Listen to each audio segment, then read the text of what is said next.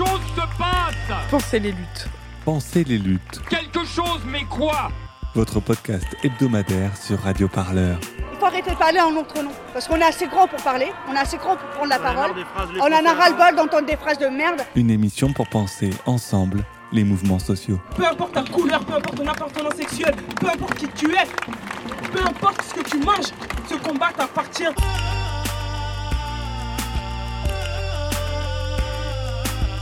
Le son de toutes les luttes.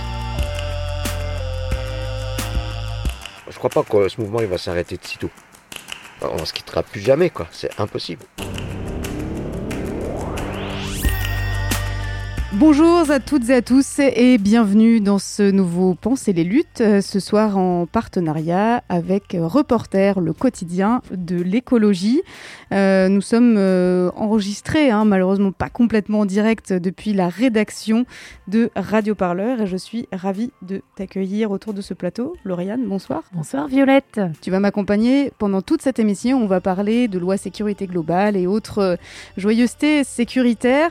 On va se retrouver dans un pour parler de tout ça, mais d'abord un petit point d'actualité puisque le Conseil constitutionnel vient de censurer une partie des dispositions de la loi sécurité globale. Mais pour autant, cette loi est définitivement adoptée, cette loi dite de sécurité globale qui a suivi son petit bonhomme de chemin parlementaire avant d'être votée une ultime fois à l'Assemblée nationale. C'est une de ces grandes lois qui fixent des caps, tout comme ses petites cousines législatives, les lois dites séparatisme, et la plus jeune, la petite dernière, hein, le projet de loi relatif à la prévention des actes de terrorisme. Alors y a-t-il un continuum entre ces différentes lois? Sont-elles un marqueur de plus, faisant pointer la société vers la sécurité plutôt que vers une paix sociale réelle? Et surtout, ces lois vont-elles réprimer seulement le terrorisme ou bien s'adresse-t-elle, sans le dire, aux mouvements sociaux et aux militantes et militants? Nous allons en discuter ce soir d'abord euh, du point de vue des organisations militantes. Ce sera notre premier plateau euh, avec la Quadrature du Net et l'association L214 qui nous ont fait l'amitié de participer à cette émission. Et puis, dans une deuxième partie d'émission, nous essaierons de savoir si ces différentes lois sécuritaires font peser une menace sérieuse sur l'état de droit.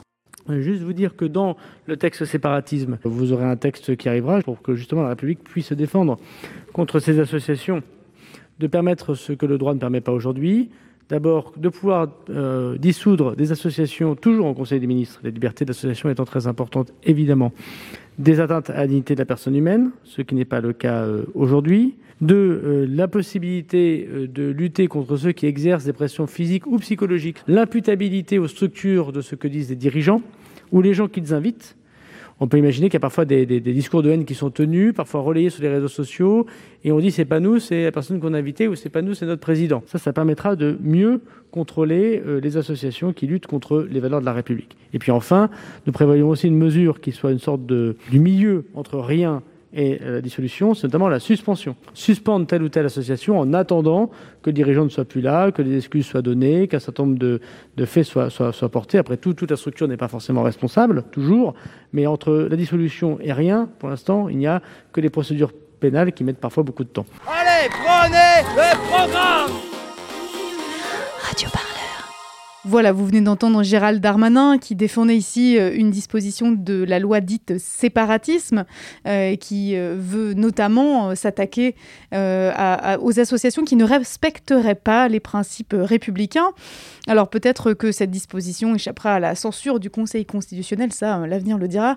En tout cas, ça n'a pas été le cas de la loi dite de sécurité globale dont on va parler à présent puisqu'en quelques mois, le gouvernement a proposé pas moins de trois lois sécuritaires. La loi dite de sécurité globale, bien sûr, qui s'appelle désormais Loi pour un nouveau pacte de sécurité respectueux des libertés. Voilà, c'est une appellation qu'on doit au Sénat.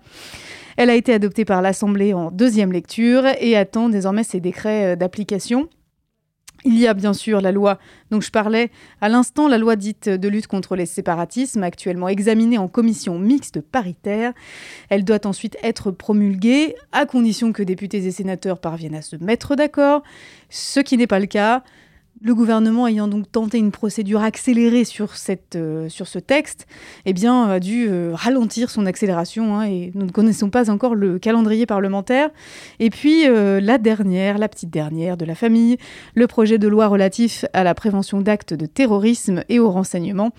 Alors, ce projet de loi lui a été présenté au Conseil des ministres en avril. Pas de calendrier parlementaire connu à ce stade, mais la majorité espère un vote avant la fin juillet. On va commencer avec toi, Lauriane, euh, par discuter de ces lois du point de vue justement des organisations militantes.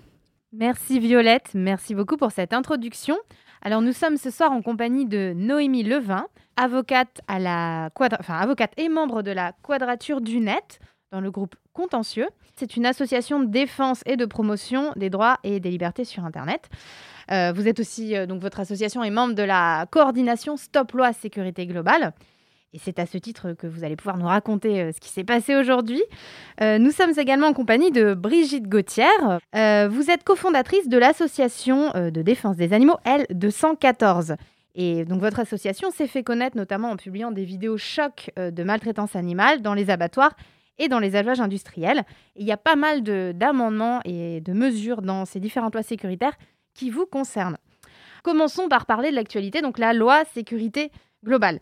Il y a euh, cette loi sécurité globale qui a été adoptée le 15 avril dernier, malgré une intense mobilisation des syndicats, des associations de défense des droits humains. Tout ce petit monde était réuni dans la coordination Stop Loi Sécurité Globale. Et euh, il y a eu un recours, donc ce qu'on appelle une porte étroite devant le Conseil constitutionnel. Donc c'est euh, des observations juridiques qui visent un peu à éclairer les membres du Conseil constitutionnel sur certains aspects problématiques de cette loi sécurité globale. Donc c'était le 29 avril et euh, bah, le résultat est tombé aujourd'hui même, il y a quelques, quelques minutes. Donc euh, Noémie, est-ce que vous pouvez un peu nous expliquer euh, qu'est-ce qui s'est passé ce soir? Comme tu l'as dit, on a découvert la, décision du Conseil constitutionnel. Alors juste pour rappeler, en fait, le Conseil constitutionnel contrôle la conformité d'une loi à la Constitution. Il n'est pas automatiquement saisi. Donc là, ça a, été des sénateurs et des députés qui l'ont saisi une fois que les débats ont été terminés. Et effectivement, des associations dont la Quadrature du Net, la LDH, le SAF, enfin voilà, pas mal de monde. On a exposé nos arguments pour dire euh, en quoi, euh, selon nous, euh, la majorité des dispositions étaient problématiques et étaient contraires à la Constitution. Et le Conseil constitutionnel vient de censurer une partie des décisions, des dispositions, pardon, alors, euh, je ne vais pas me lancer dans une grosse analyse parce que je n'ai pas eu beaucoup de temps, mais a priori, ce qui est intéressant, c'est que le fameux euh, article 24, qui ne s'appelle plus article 24, mais qui visait à contrôler euh, les, captations d'images de policiers, serait censuré. L'utilisation des drones par la police administrative et la police judiciaire serait également censurée. Donc ça, c'est une grande victoire. Mais il ne faut pas oublier que cette loi, elle, vise aussi à pérenniser un certain nombre de pratiques, à généraliser et à nous rendre euh, assez euh, habitués à la surveillance, et notamment, par exemple, avec les caméras qu'on appelle caméras piétons, donc qui sont... Euh, qui sont les, dispositifs embarqués sur les, sur les policiers eux-mêmes qui, peuvent utiliser pendant, les, pendant les, interpellations et leurs opérations, les caméras de surveillance dans les halls d'immeubles, l'extension de l'accès aux caméras euh, par euh, des agents de police municipale, des agents de la RATP, des agents de la SNCF. Donc voilà, quand même, l'esprit de la loi et plein d'autres dispositions relatives à la police municipale sont euh, validés. Donc on, prendra le temps de célébrer les, victoires parce parce qu'il y en a pas souvent et comme on va le rappeler, il y a beaucoup de lois sécuritaires, euh, il y a beaucoup de défaites aussi, donc les, les horizons sont pas très joyeux, donc on prendra le temps de célébrer, mais il faut pas oublier l'esprit de cette loi qui en fait est quand même un cadeau aux policiers, qui est une réponse à à leurs demandes, euh, ce qui a été complètement assumé par les, par les rapporteurs de la loi. Donc, euh, donc voilà. Mais c'est quand même une victoire parce que le Conseil constitutionnel peut aussi nous décevoir et nous a déjà pas mal déçus. Donc, euh, en tant qu'outil juridique euh, de lutte, euh, c'est assez, assez chouette et intéressant de voir que, que ça peut marcher aussi. Des victoires, c'est vrai qu'il n'y en a pas beaucoup et il faut quand même les célébrer. Il y a peut-être aussi une autre victoire, on va voir ça avec vous, Brigitte Gauthier de L214, parce qu'il y avait un article de la loi sécurité globale qui vous concernait tout particulièrement, enfin vous, votre association, euh, c'était un amendement qui réprimait les délits d'introduction et de maintien dans le domicile d'autrui. Euh, donc c'est un délit qui s'étendait désormais à tout local professionnel, commercial, agricole ou industriel. Et ça multipliait les peines par trois, passant de, à trois ans de prison et 45 000 euros d'amende. Donc en fait, euh, dès que vous alliez pénétrer un abattoir, par exemple, pour dénoncer euh, les conditions euh, de mise à mort des animaux, vous, vous, étiez, voilà, vous auriez pu être condamné à ce, cela. Et avec la maison des lanceurs d'alerte, vous aviez vous aussi déposé donc une porte étroite devant le conseil constitutionnel pour demander de censurer cette disposition et euh, vous avez été entendu, apparemment. Eh bien, apparemment, oui. Euh, on vient de découvrir ça quasiment en direct. Donc, euh, effectivement, il y avait deux dispositions dedans, comme l'a rappelé Noémie, sur des pouvoirs de police étendus pour les gardes champêtres et les policiers municipaux. Et par ailleurs, effectivement, une multiplication par trois des sanctions encourues pour violation de domicile, ce qui faisait que c'était un peu pareil que si Enfin, vous encouriez la même chose que euh, si vous aviez agressé quelqu'un et que ça lui avait euh, occasionné huit jours d'arrêt maladie, par exemple, d'interruption euh, d'ITT. Donc oui, oui, ça augmente vraiment. Enfin, c'était dans l'esprit et il a été présenté comme ça. L'amendement, quand justement le sénateur Duplon l'a présenté, c'était vraiment avisé pour les bâtiments agricoles en disant bah, on va étendre finalement le domicile aux bâtiments agricoles de façon à pouvoir essayer de d'endiguer euh, d'endiguer l'alerte en fait quand, quand, nous on montre des images euh, il y a deux choix qui s'offrent euh, finalement. C'est celui de réagir d'agir d'essayer de les dysfonctionnements qui sont signalés essayer de les corriger essayer de faire avancer aussi puisqu'on pose des questions de société avec les images qu'on montre. Donc ça aurait pu être une réaction. Ou alors choisir le chemin de bah, on va étouffer l'alerte euh, on va éviter qu'il y ait une critique des pratiques euh, et, c'est le chemin qui a été choisi par les sénateurs en votant euh, cette, disposition de la loi. On a entendu un peu sur Twitter et un peu dans, la bouche de certains militants et militantes que c'était un abonnement anti-L214. Mais alors, est-ce que c'est comme ça que vous l'avez pris ou pourquoi est-ce qu'à votre avis c'est envers euh, des organisations comme la vôtre qui révèlent ce qui se passe dans les abattoirs, euh, que ce, genre d'amendement a été, euh, enfin cet amendement en l'occurrence, a été proposé. Bah, Aujourd'hui, on a une très très forte pression des producteurs qui se rendent bien compte que quand on montre les images issues notamment des élevages intensifs et des abattoirs, c'est pas des arguments de vente pour pouvoir continuer de vendre de la viande, du lait, des œufs et autres produits d'origine animale. On a aussi fait des enquêtes sur l'aquaculture. Euh, et bah, ça donne pas forcément euh, une bonne image, ça fait réfléchir les gens à leur consommation. Euh, on voit hein, qu'il y a un infléchissement de la, consommation de viande, les gens en consomment moins, se disent flexitariens. Beaucoup optent aussi pour arrêter carrément de manger des animaux. Et bah, ça, c'est pas, enfin, ça va pas dans le sens de vendre plus. Et, voilà, donc on essaye d'entraver. on a des syndicats agricoles qui sont extrêmement puissants. Euh, si on refait un petit peu l'historique, euh, il y a eu une proposition de loi du député Cardou qui n'est pas passée en 2018, mais qui proposait à peu près les mêmes dispositions. Ensuite, on a vu émerger euh, la convention entre Gendarmerie nationale, ministère de l'Intérieur et deux syndicats agricoles, la FNSEA et les jeunes agriculteurs, qui sont des syndicats agricoles particulièrement hostiles à toute remise en question du modèle agricole industriel, donc de l'élevage intensif, mais aussi sur la question des pesticides, etc. Euh, et donc cette convention faisait que euh, cette convention passée euh, inaugurait les cellules Déméter, qui sont des cellules de renseignement et enfin des cellules d'intimidation en fait pour essayer de faire que les gens, les lanceurs d'alerte en fait se sentent en insécurité de, pouvoir parler quoi. Et, d'où nous la protection carabinée de nos sources parce qu'on sait très bien que dès qu'on laisse filtrer la moindre information, euh, bah, on risque d'avoir des, barrières qui se présentent. Pour être clair, c'est pas cet amendement visait pas simplement à empêcher euh, tout militant de L214 d'approcher à moins de 200 mètres d'un abattoir, mais bien euh, de faire peur aussi à toute personne qui pourrait faire sortir des images, y compris des gens qui travailleraient dans les abattoirs. D'après la disposition, non, c'est vraiment la violation de domicile qui était dedans. Mais on sent bien que dans l'esprit, c'est bah, comment on pourrait faire pour, pour éviter que ça sorte. Et de fait, les personnes qui travaillent dans euh, les élevages, dans les transports, dans les abattoirs, euh, euh, quand ils viennent vers nous, enfin, ils sont absolument effrayés. Et même des, éleveurs qui sont installés aujourd'hui en élevage intensif disent bien combien ils ont la pression pour ne pas parler. Euh, ils sont tenus par des dettes, ils sont endettés jusqu'au cou, ils sont tenus par les coopératives agricoles, ils sont tenus par les syndicats.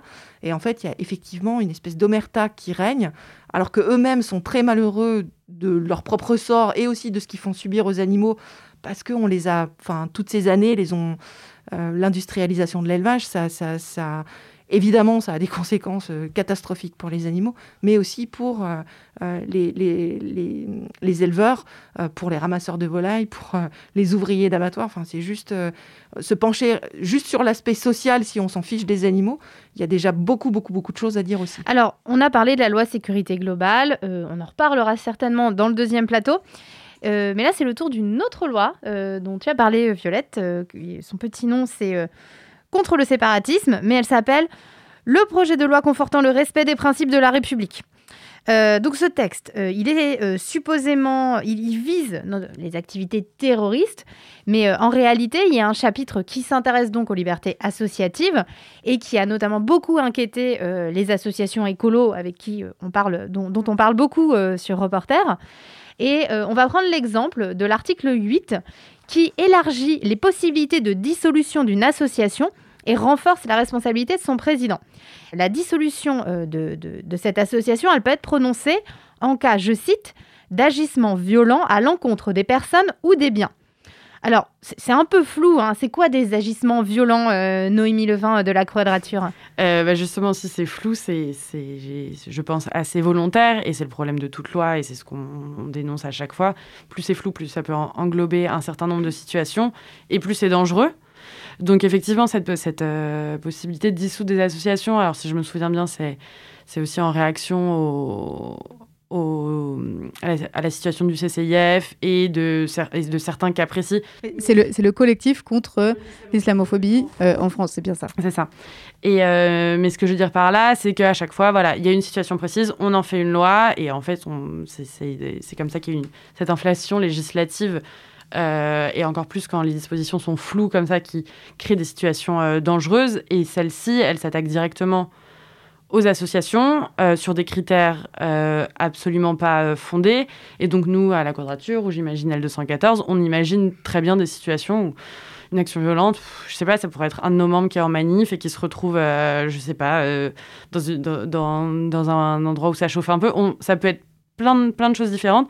Et c'est surtout une manière de faire pression parce qu'il y a cette disposition dans la loi et dans, de mémoire, il y a aussi euh, une limite aux subventions publiques si euh, une association ne respecte pas euh, tel ou tel critère, tel ou tel engagement. Donc il y a vraiment cette idée de, contrôle un peu par le droit, par les subventions. Et euh, donc oui, non, c'est clairement, on, se penche un peu dessus. Après, euh, avec toutes, ces, lois, on a beaucoup de travail. Du coup, c'est compliqué de tout suivre. Et effectivement, là, donc, c'est ce que tu disais tout à l'heure. En ce moment, c'est bloqué à l'Assemblée euh, et au Sénat. Donc, il va y avoir une deuxième lecture, donc à voir comment ça évolue. Mais, c'est assez, inquiétant cette, cette volonté, en tout cas, absolument pas cachée, de d'avoir d'avoir un contrôle en fait sur les libertés associatives. Parce que qu'est-ce que c'est en fait un agissement violent? Est-ce que pénétrer dans un abattoir, euh, est-ce que c'est un agissement violent? Enfin, euh, Brigitte Gauthier euh, de, de, L214, c'est, ça, ça, ça peut vous toucher en fait. Ça peut entraîner, ça pourrait entraîner à la dissolution 114 peut-être. Ah ben, en tout cas, on sent bien que c'est un petit peu ça qui, qui, pèse. Effectivement, de pouvoir s'arroger finalement un droit sans avoir vraiment quelque chose de très solide pour pouvoir euh, bah, dissoudre les associations gênantes.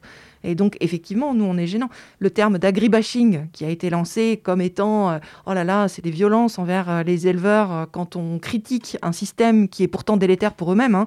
Mais quand on critique un système, tout de suite, c'est violent. Mais alors qu'on.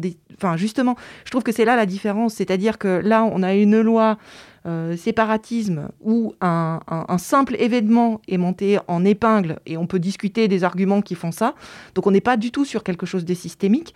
Alors que justement la critique d'un modèle qui est aujourd'hui majoritaire, qui est systémique, bah là pour le coup on peut pas avancer dessus et c'est ça qu'il faudrait faire taire. Enfin vraiment c'est le monde à l'envers en fait. Oui, oui, l'agriculture industrielle, c'est un système, c'est systémique. C'est 80% des animaux qui sont abattus aujourd'hui qui passent entre les murs d'élevage complètement fermés. Euh, c'est des poules en cage, euh, c'est ces truies euh, qui sont dans, dans des cages, les petites têtes à travers les barreaux. Enfin, c'est toutes ces images justement qui sont absolument révoltantes, qui devraient justement provoquer un changement, puisque 91% des personnes, quand on les interroge, elles sont contre ce type d'élevage.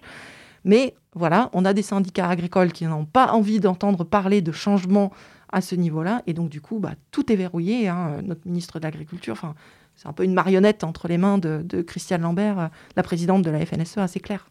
Alors justement, est-ce que euh, ce flou euh, entretenu euh, dans les lois, c'est fait exprès, Noémie Levin? Est-ce que c'est fait pour justement permettre de, laisser planer le doute sur ce qui est permis, sur ce qui ne l'est pas, sur ce qui est violent, sur ce qui ne l'est pas? Et donc du coup, au nom du terrorisme, s'adresser aux militantes et aux militants? Est-ce que c'est ça qui fait, qui, fait le, qui fait le sel justement de ces lois euh, bah, Effectivement, normalement c'est le rôle de la loi d'être précis. Il y a des objectifs normalement de clarté, d'intelligibilité, comme on, comme on dit dans le jargon. Et effectivement, par exemple, c'est un sujet qu'on va pouvoir retrouver euh, euh, sur une, un autre thème qui est proche de nos sujets, qui est la loi renseignement. donc qui permet de surveiller les personnes et notamment les militants. Et la loi renseignement, elle permet donc plein de techniques de surveillance en fonction de certaines finalités, donc c'est-à-dire des objectifs et des raisons pour lesquelles on peut surveiller, et ces finalités sont hyper floues. Donc par exemple, euh, il y a la finalité de lutte contre l'atteinte à l'ordre public et aux euh, formes euh, républicaine ou quelque chose comme ça. Et là-dedans, en fait, on peut, on peut euh, inclure énormément de choses. Et c'est comme ça que quand on lit les rapports euh, de, des mesures de surveillance, on ne sait pas où est la surveillance des manifestants. On ne sait pas euh, comment elle est qualifiée parce que tout ça est hyper flou. Donc effectivement, c'est voulu. Normalement, c'est le rôle des députés de bien travailler les textes, de faire en sorte que ce soit pas trop large en fait pour que l'application soit stricte et précise et du coup prévisible en fait pour, pour les personnes. Sauf que effectivement, s'ils font pas, s'ils font pas leur travail. Euh, j'allais vous demander, le font-ils vraiment? Puisque là, visiblement, le Conseil constitutionnel a considéré qu'il y avait quand même un certain nombre de dispositions dans cette loi, donc pas séparatisme, mais l'autre, sa grande sœur, euh, sécurité euh, globale. je reprends un peu les termes. Donc 15, il y, y, a quand même 7 articles qui sont censurés totalement ou partiellement, et notamment 5 qui sont dégager du cavalier législatif. Peut-être on peut expliquer rapidement ce que ça veut dire, parce que ça, c'est typiquement des lois qui n'ont rien, enfin des bouts de loi qui n'ont rien à faire là. Alors oui, alors du coup, il y a, deux choses. Donc il y a effectivement des dispositions que le Conseil constitutionnel censure car il estime qu'elles sont contraires à la Constitution, donc qu'elles sont pas assez équilibrées, qu'il n'y a pas assez de garanties en fait. Euh, donc par exemple pour euh, certains sujets, enfin les sujets de caméras, de drones, euh, il n'y a pas assez de garanties vis-à-vis notamment du droit à la vie privée. Euh, ça peut être aussi du droit de manifester, par exemple. Et ensuite, les cavaliers législatifs, c'est euh, une autre fonction qui est donnée au Conseil constitutionnel, c'est qu'il doit vérifier en fait que euh, les articles de la loi sont bien en rapport avec le thème de la loi, parce que ça c'est un sport favori chez les députés et les sénateurs, c'est de faire passer des amendements et des articles en fait qui n'ont pas trop de lien avec le sujet, mais parce que voilà, il n'y a pas c'est une occasion, sinon il va falloir attendre plusieurs mois, plusieurs années avant qu'il y ait un une autre loi sur le sujet. Et euh, donc voilà, donc ça c'est ce qu'on appelle les cavaliers législatifs. Et apparemment, donc le Conseil constitutionnel en a repéré quatre. Alors j'ai pas eu le temps euh, d'analyser, mais comme le Conseil constitutionnel est pas toujours saisi, parfois ces cavaliers passent. Et pour répondre du coup à ta question, est-ce que le Parlement fait son boulot? Euh, clairement, sur cette loi, non. Et en fait, il suffit, si on a un peu de courage, de regarder parfois les débats. Et euh, c'est assez triste et assez affligeant en fait de voir que parfois ces, ces lacunes du texte sont pointées par des députés de l'opposition, mais elles passent quand même. Et euh, parce que quand même il y en a qui font leur boulot et on voit quand c'est trop large, quand euh, il n'y a pas assez de garanties, c'est pointé, on essaye de retravailler les textes et ça passe quand même. Et c'est pour ça que nous à la Quadrature vraiment on on a un peu basculé. Alors, on continue d'aller voir les députés, de faire du lobbying et d'essayer de travailler, de, d'améliorer les textes à ce moment-là, mais on a aussi d'autres modes d'action juridiques qui sont d'aller voir les juges directement euh, au moment de faire appliquer ces lois pour que l'application soit stricte, parce que vraiment, euh, le niveau du débat aujourd'hui, il, est, euh, il est assez déprimant. On va y revenir ça, justement à cette application. Vous vouliez réagir peut-être, Brigitte Gauthier? Juste, bah, effectivement, là, ça permet un deux poids, deux mesures, en fait, le fait que ce soit complètement flou, des associations qui auraient la faveur du gouvernement, enfin, je veux dire, des actions violentes, par exemple, la FNSEA, quand elle met le feu à euh, un centre des impôts parce qu'elle n'est pas contente, on pourrait qualifier ça d'action violente. On a le droit d'être pas content, on a le droit de manifester. Est-ce que vraiment on peut mettre le feu à un bâtiment public parce qu'on n'est pas d'accord avec quelque chose? Bah non, ça, ça c'est une action euh, violente. Pour autant, bah, on attend toujours qu'il y ait des jugements. Ou tartiner les préfectures avec du purin également. Euh, voilà. voilà. Mais là, on pourrait dire, bon, c'est peut-être pas si violent que ça, ça par rapport à. Voilà. Mettre le feu, clairement, je pense qu'on est tous d'accord que. Euh, là, on a franchi une ligne qui ne devrait pas être franchie. Et quelque part, en fait, ces lois, elles sont assez étonnantes euh, parce que l'arsenal répressif, il est déjà là. Donc on voit qu'on veut un renforcement, un renforcement qui est flou, de façon à pouvoir faire un peu ce qu'on veut, en fait, en fonction des, des personnes, des acteurs, euh, des associations euh, qui sont concernées. Mais quelque part, aujourd'hui, euh, une personne qui entre dans un élevage sans avoir l'autorisation de l'éleveur, elle tombe déjà sous le coup de la loi. Il n'y a pas besoin d'un renforcement ou je ne sais pas quoi. Il y a déjà les dispositions législatives qui sont là. Donc là, en fait, on introduit du flou de façon à pouvoir euh, bah, justement avoir un petit peu beaucoup plus de latitude dans ce qu'il est permis de faire. Et c'est ça qui est vraiment très très inquiétant aussi. Toutes ces lois quand même, c'est un petit peu la, criminalisation des militants. Euh, plutôt que de s'occuper du, message, euh, donc c'est pointer, voilà, tirer sur le messager plutôt que de s'occuper de ce qu'il a à dire. Brigitte Gauthier de L214, aujourd'hui, est-ce que vos militants, est-ce qu'ils ont peur? Alors oui, il y en a qui peuvent avoir peur, notamment des lanceurs d'alerte, hein, euh, simplement, euh, bah, qui ont peur par les pressions internes qu'ils peuvent avoir et aussi par euh, cet arsenal répressif qui peut se mettre en place. Et, bah, je dirais que c'est légitime. après, en tout cas, au sein d'L214, on est conscient des risques qu'on prend. Euh, on voit l'enjeu aussi euh, à le faire. Hein. La question animale, c'est un, enjeu de ce siècle. Notre, façon de traiter les autres animaux, c'est vraiment une question fondamentale qui se trouve aussi à l'intersection d'autres sujets, euh, le sujet du climat, l'urgence climatique, l'urgence sanitaire, les questions sociales. Enfin, vraiment, c'est tout un tas de sujets en même temps et on peut juste pas laisser tomber parce qu'on craindrait que bah, effectivement, on pourrait se retrouver en procès et tout ça. On a déjà des procédures qui sont à l'encontre de L214. On a de superbes, euh, merveilleuses avocates qui nous défendent aujourd'hui. Et donc, du coup, on continue de, bah, oui, effectivement, de prendre des risques, mais il, nous semble que bah, les risques valent la peine. On voit en quelques années euh, comment la question animale a justement réussi à émerger grâce à ces images, entre autres. Mais en tout cas, les images, elles ont permis quand même d'amener dans le débat public euh, la question de notre euh, façon de nous comporter vis-à-vis des animaux. Noémie Levin, moi je me pose la question, c'est comment les associations de défense des droits humains, les associations écolos, euh, comment elles vont continuer à, se mobiliser et à s'opposer tout en échappant à cette criminalisation qu'on leur impose avec tous ces dispositifs qu'on a évoqués au sein de l'émission? Comment, je sais pas. Je pense qu'on va tous continuer à le faire. Après, c'est vrai que, comme, comme le dit Brigitte, que c'est c'est assez inquiétant. Nous, euh, on a moins, on fait moins d'actions de terrain, mais effectivement, quand on, se bat contre le fichage, contre la surveillance, c'est contre le fichage politique, contre la surveillance euh, des manifestants, contre la surveillance des militants. Donc, euh, on sait qu'elle existe. effectivement, quand ces lois, elles continuent de passer, on sait qu'elles se renforcent. après, dans les alternatives et dans les autres manières de, lutter, on, peut toujours se réinventer. Je parle pour moi, j'engage pas forcément la, quadrature ou d'autres associations, mais on peut faire euh, de la désobéissance, on peut faire euh, de la documentation aussi, notamment euh, parce que par exemple, les, pratiques de surveillance, il y en a beaucoup qui ont toujours été illégales. Que par, exemple les drones, ils ont été utilisés sans aucun cadre, on a documenté, on a attaqué, on a gagné, on a regagné là apparemment, mais voilà, en fait c'est demander aux gens de continuer tout le temps à regarder ce que fait la police, à documenter, à aller ensuite. Alors, Voir le juge, c'est une option, mais pas forcément. C'est aussi euh, le rendre public. Il y a aussi, après, euh, malheureusement, quelque chose auquel on réfléchit quand les, quand les manières collectives de lutter échouent, quand on a trop de défaites, bah, il y a aussi la, réfléchir ensemble, mais à des défenses individuelles. Donc, par exemple, euh, nous, en matière de surveillance, on pense à au chiffrement, à avoir, euh, on va dire, de la protection technique, voilà, à, chacun euh, se protéger, protéger ses communications, protéger ses, donc, euh, actions aussi, j'imagine, pour L214.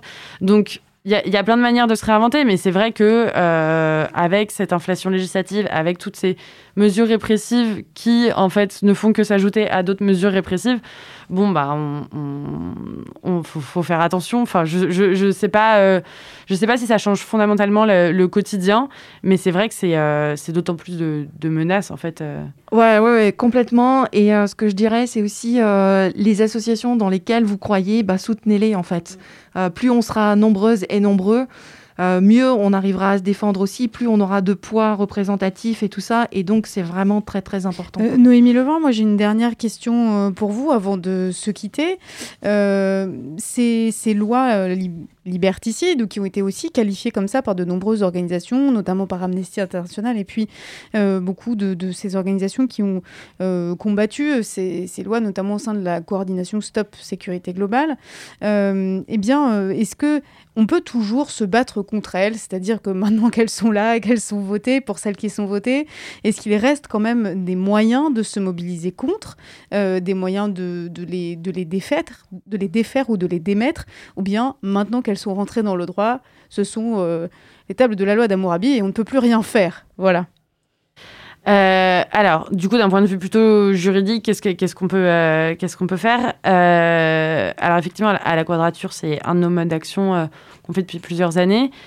Alors, on peut, on peut contester le- leur application dans des cas précis. On peut aller, alors, on peut aller voir le juge administratif, euh, notamment quand, une fois que la loi est passée, il y a des décrets d'application, donc on peut aller voir le juge administratif pour contester la légalité de ces décrets.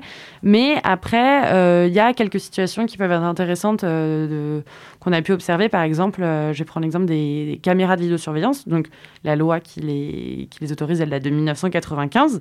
Donc, on pourrait se dire que c'est bon, c'est- Enfin, le combat est terminé. Et d'une certaine manière, le, fait que tout le monde soit habitué, il a été un peu perdu. Mais au niveau juridique, en fait, on voit que le juge peut contrôler l'application de cette loi. Donc, on parlait des dispositions qui étaient floues.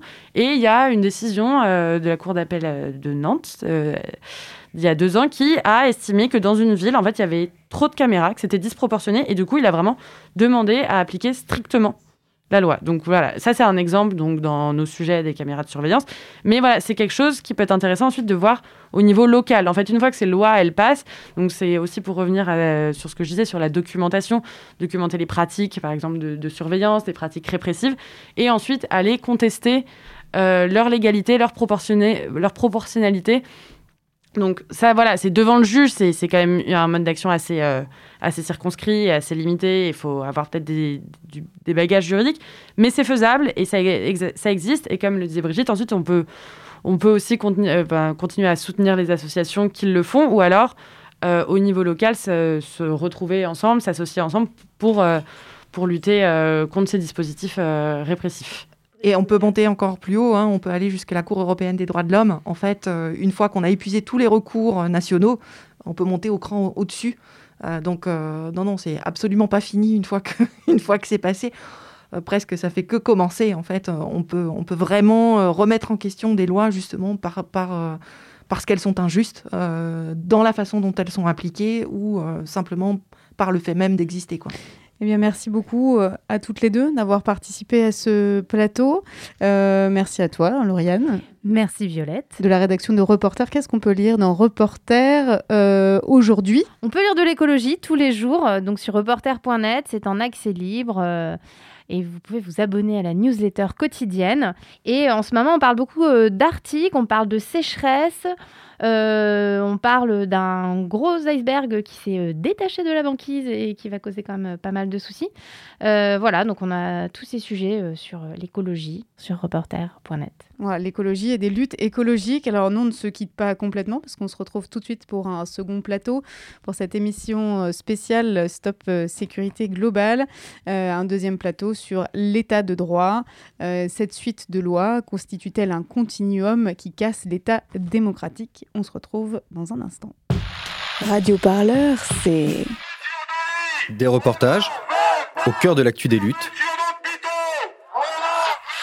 Des émissions et des entretiens David Dufresne, bonjour. Merci beaucoup d'avoir pour penser les luttes. cette invitation sur Radio Parleur.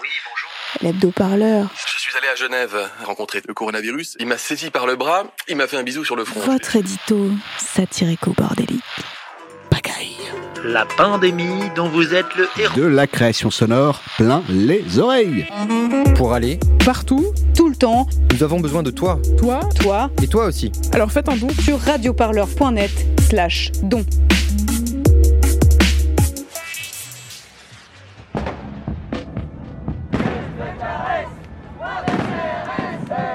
Pensez les luttes avec Radio Parleur. Eh, on fait quoi aujourd'hui là? On joue au chat et à la souris avec la police ou on s'organise? Vous écoutez toujours Penser les luttes, un Penser les luttes spécial continuum des lois sécuritaires.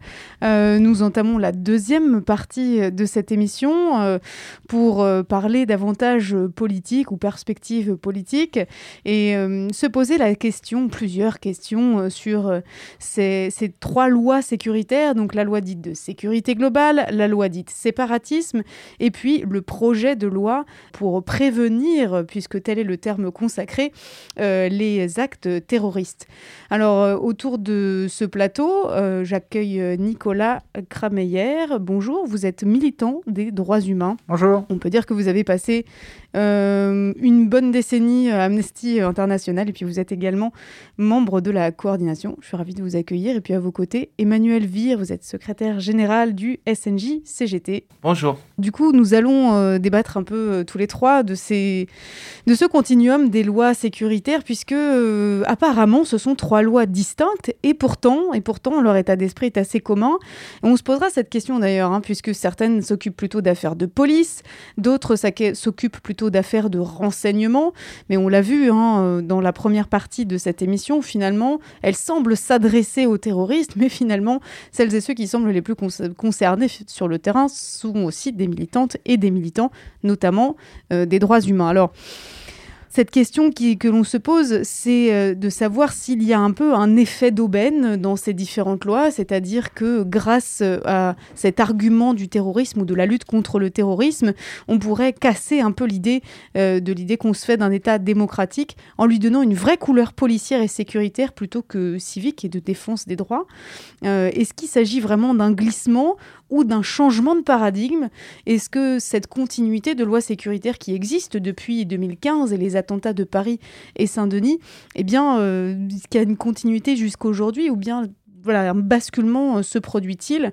Euh, Peut-être Nicolas euh, pour commencer? Le glissement a évidemment été euh, progressif. La, rupture s'est réellement faite après euh, l'attentat contre Charlie Hebdo et surtout après l'instauration de l'état d'urgence en novembre euh, 2000, euh, 2015, euh, qui a duré quand même deux ans. Et dès le début, les associations de défense des droits humains avaient alerté en disant attention, tout ce qui est exceptionnel et qui dure a vocation à s'installer dans la durée et à, devenir du droit commun. Surtout, euh, des lois exceptionnelles, on dit toujours ah mais ça c'est uniquement par rapport à un danger exceptionnel. Et on voit immédiatement que ces lois vont être utilisées contre d'autres opposants, contre d'autres euh, de- de la société. Et ça s'est vu dès novembre 2015 et l'instauration de l'état d'urgence, quand un certain nombre de militants écologistes avaient été euh, assignés à résidence, certains perquisitionnés euh, de manière administrative. C'était l'époque de la COP 21. Et donc, un certain nombre de militantes et militants n'avaient pas pu se rendre aux mobilisations, justement parce qu'ils avaient été préventivement euh, soit placés en garde à vue, soit placés en, en résidence euh, surveillée. Tout à fait. Et quelques mois plus tard, on a vu cette continuité avec l'état d'urgence censé être antiterroriste, euh, et bien finalement être utilisé contre les manifestants et dans les manifestations, notamment au moment de la loi travail, avec un très grand nombre d'arrêtés d'interdiction administrative de manifester, avec un très grand nombre de personnes, pareil, euh, ciblées et interdites de manifester direct- directement. Et ce que l'on a pu constater, c'est que après la fin de l'état d'urgence, immédiatement après, la plupart des dispositions ont été intégrées dans le droit commun. Et quand elles ne l'ont pas été, c'est la logique de police administrative qui a finalement perduré, même quand ce n'était pas dans la législation dans la législation. Et on le voit aujourd'hui, même quand on a un certain nombre de victoires partielles, on voit bien que sur le terrain, un certain nombre d'habitus euh, ont, été, euh, ont été pris, un certain nombre de plis ont été pris, notamment par les forces de l'ordre en manifestation. Et ce que l'on a pu constater pendant l'état d'urgence antiterroriste, Aujourd'hui, on le constate x10, euh, quelques années après, dès lors que l'on va dans, dans, une manifestation. Est-ce que ce qui a été euh, pris comme pli, ce sont par exemple des dispositions qui étaient, euh, dans, qui étaient voilà, dans les différentes lois qui ont été mises en place après 2015, notamment des palpations préventives, mais aussi ces périmètres de sécurité qu'on connaît maintenant en manifestation, puisque avant d'arriver en manifestation, maintenant, il faut ouvrir son sac, il faut montrer sa carte d'identité, voire même il faut se délester de certains objets fort utiles comme des lunettes de piscine pour se protéger des gaz. Enfin voilà. Est-ce que tout ça, ça date aussi de, de ces années-là? Oui, complètement. Ce qu'on a vu euh, se mettre en place au moment de l'état d'urgence antiterroriste, on le voit aujourd'hui dans les pratiques. Ce sont les périmètres de sécurité, ce sont les très nombreuses arrestations et gardes à vue qui sont tout simplement arbitraires, et ça, ça a été documenté à la fois par Amnesty International, mais aussi par bien d'autres, c'est-à-dire qu'on se sert d'un certain nombre de dispositifs législatifs, on va parler de la loi anti-casseurs, mais aussi d'autres, d'autres lois qui n'étaient pas utilisées, qui végétaient un petit peu, et aujourd'hui, on va avoir, par exemple, le président de la FPS. la FPS, peut-être faut préciser. Pardon, de, de, de, de l'association France-Palestine Solidarité, qui sort d'un rendez-vous de plaidoyer au ministère des Affaires étrangères avec trois députés et qui va se retrouver arrêté pour avoir soi-disant organisé une manifestation interdite. Ça, c'est quelque chose qu'on ne voyait pas avant. Évidemment, il est relâché et évidemment, on espère qu'il n'y aura aucune suite donnée à cela, mais on voit bien qu'il n'y a même plus besoin de la loi pour prendre un certain nombre de dispositions extrêmement liberticides. Emmanuel Vire, peut-être euh, pour réagir à ça, sur euh, cette, euh, je voyais hocher la tête sur l'aspect liberticide et surtout peut-être sur cette dérive un peu de, qu'on pourrait qualifier de, de, quoi, de police administrative, peut-être? Déjà, je voudrais revenir sur ce que vient de dire Nicolas sur le, le point de départ pour nous, syndicats de journalistes, et c'est d'autant plus dur à vivre, c'est l'attentat de Charlie je rappelle, alors hier on a eu une manifestation, alors pas massive, hein, euh, de policiers. Euh, à l'époque, je vous rappelle, juste après Charlie, c'est le, peuple de France qui, euh, qui applaudissait les forces de l'ordre. Et on s'est on rendu compte, nous, petit à petit, que face à cela, alors évidemment, il y a d'autres attentats, état d'urgence et tout. Comme l'a très bien dit Nicolas, petit à petit, toutes les dispositions de l'état d'urgence sont mises dans la loi et surtout en termes de mouvement social. Alors, moi, c'est, et on y reviendra sûrement plus tard, ce que m'a appris le, travail de la coordination et tout le mouvement depuis novembre, c'est justement d'appréhender ce, ce continuum de sécurité. Euh, là, euh, par exemple, ce que vous avez oublié dans les textes, c'est le nouveau schéma de maintien de l'ordre mis, euh, mis en œuvre à partir du mois de septembre 2020, qui reprend aussi toute une série de dispositions qu'on a attaquées au Conseil d'État. Il y aura d'ailleurs une audience le 26 mai, on vient de l'apprendre aujourd'hui. Au fond, cette fois-ci, on espère que plusieurs de ces dispositions vont, être, vont être annulées. Mais voilà, donc, et évidemment, la manifestation alors pour nous en plus euh, militants euh, syndicaux, par ailleurs, hein, mais la manifestation est vraiment le symbole de ces atteintes aux libertés. Alors comme vous le disiez aujourd'hui, de toute façon, alors moi étant en plus l'organisateur des manifestations euh, pendant de, la coordination Stop la sécurité globale, c'est quand même huit manifestations qu'on a organisées à Paris depuis le mois de novembre. Hein. Entre, en préparant l'émission, je regardais donc depuis le 17 novembre jusqu'au 30 janvier. Euh, huit manifestations, dont une a été obtenue au tribunal. Je vous rappelle que la grande manifestation qui a donné 500 000 personnes dans la rue dans toute la France, dont 200 000 à Paris, la marche entre euh, Bastille, euh, entre République et Bastille le 28 novembre, avait été d'abord interdite par le préfet de police, Monsieur Lallemand, qui voulait qu'on se fasse juste un rassemblement place de la, la République.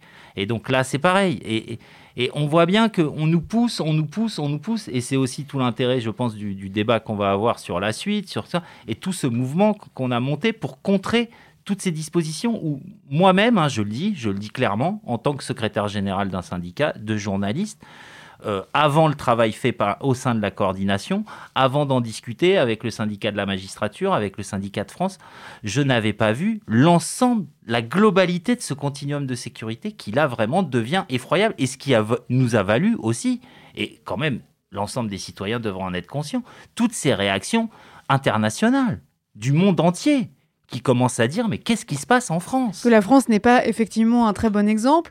Euh, mais alors, je voudrais, on va revenir justement à cette, euh, ces questions des manifestations et euh, de ce que, de ce qu'on de ce que l'on peut y faire et de ce que l'on ne pourra plus y faire justement euh, à l'avenir. Mais peut-être euh, d'abord sur ces complémentarités qui pourraient exister entre ces différentes lois.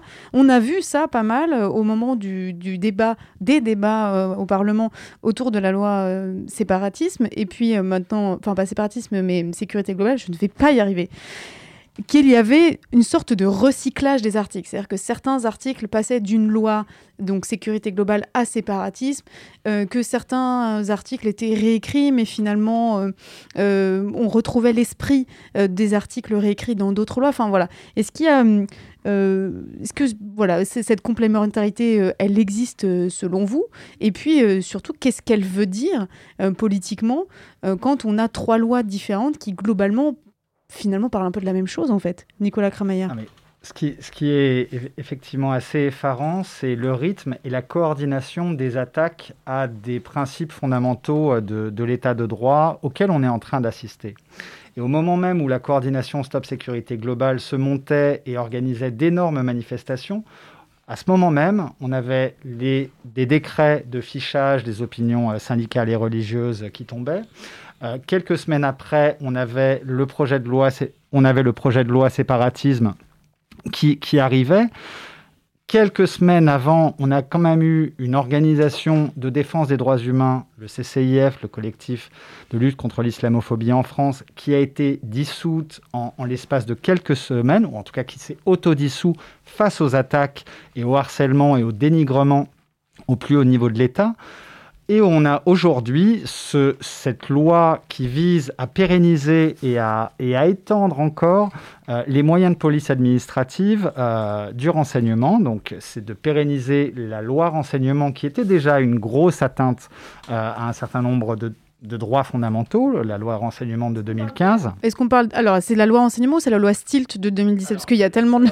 il y en a beaucoup. Peut-être qu'il faut préciser. Le nouveau projet de loi euh, de prévention du, du- du terrorisme euh, va finalement euh, pérenniser deux lois qui avaient été votées, la loi renseignement en 2015 euh, et la loi SILT, qui était donc la, loi de sécurité intérieure et de lutte contre le terrorisme, qui a pris la suite de l'état d'urgence antiterroriste. Ces deux lois comportaient des dispositions extrêmement dérogatoires au droit commun, et donc un certain nombre de ces dispositions, euh, il y avait une clause d'extinction. Alors c'est un petit peu, euh, un petit peu complexe et technique, mais en gros, c'est ok, ça c'est des dispositions pendant deux ans, on les teste, et ensuite on va les évaluer, et euh, elles devront être revotées si elles doivent être pérennisées. Donc, en fait, c'était transitoire. C'était pensé pour être transitoire. C'était pensé pour être transitoire, mais c'était d'abord et avant tout pensé pour finalement s'installer dans la durée. C'est-à-dire que de, de- de faire accepter l'exceptionnel en disant non mais ne vous inquiétez pas, euh, c'est que pendant deux ans, il y aura une évaluation indépendante. Il n'y a eu aucune évaluation indépendante. Ça a été demandé par la rapporteuse spéciale des Nations Unies, par un grand nombre d'organisations internationales. Ce qu'il faut bien avoir en tête quand même, c'est que depuis quelques années, euh, on est face à, une situation un petit, peu, euh, un petit peu étonnante en France. C'est-à-dire que dans tout autre pays, face à, cette déferlante de, textes liberticides, euh, on, parlerait de, dérives populistes, autoritaires, de manière extrêmement claire. Simplement, on a un gouvernement qui se drape dans, euh, dans un discours qui va dire la liberté de manifester, j'adore. La liberté d'expression, j'adore. Et au nom de la liberté d'expression, je vais m'attaquer à la liberté d'expression. C'est ce qu'on a vu, malheureusement, juste après euh, Samuel Paty. Donc on est, on est dans, dans, une espèce de schizophrénie entre, euh, d'un côté, un certain nombre de mesures, de pratiques de plus en plus attentatoires aux libertés, et un, un discours politique qui ne reprend pas finalement les poncifs euh, euh, d'Orban, etc. Même si on, est on commence quand même à, le voir euh, affleurer, notamment avec des personnalités politiques comme Gérald Darmanin. Je voudrais vous faire écouter un petit son avant de vous redonner la parole. C'est un son de Raphaël Kempf, qui est avocat et qui défend beaucoup, notamment, qui a défendu beaucoup les gilets jaunes lors de procès qui ont, disons, consommer énormément euh, de, de, de dire, d'énergie à l'institution judiciaire parce que euh, souvent ce sont euh, des gens qui ont fini devant le tribunal parce qu'ils avaient une paire de lunettes dans leur sac, un foulard ou que sais-je, et qui ont été condamnés pour des, pour des, pour des menus, pour des menus délits. On va écouter un petit peu ce qu'il nous dit sur les lois scélérates. Et ce qu'ils disent dans ces, dans ces discours, c'est nous ne faisons pas une loi contre des opposants politiques qui jouent le jeu de la démocratie, mais nous faisons une loi contre, euh, contre les terroristes, contre la violence, etc.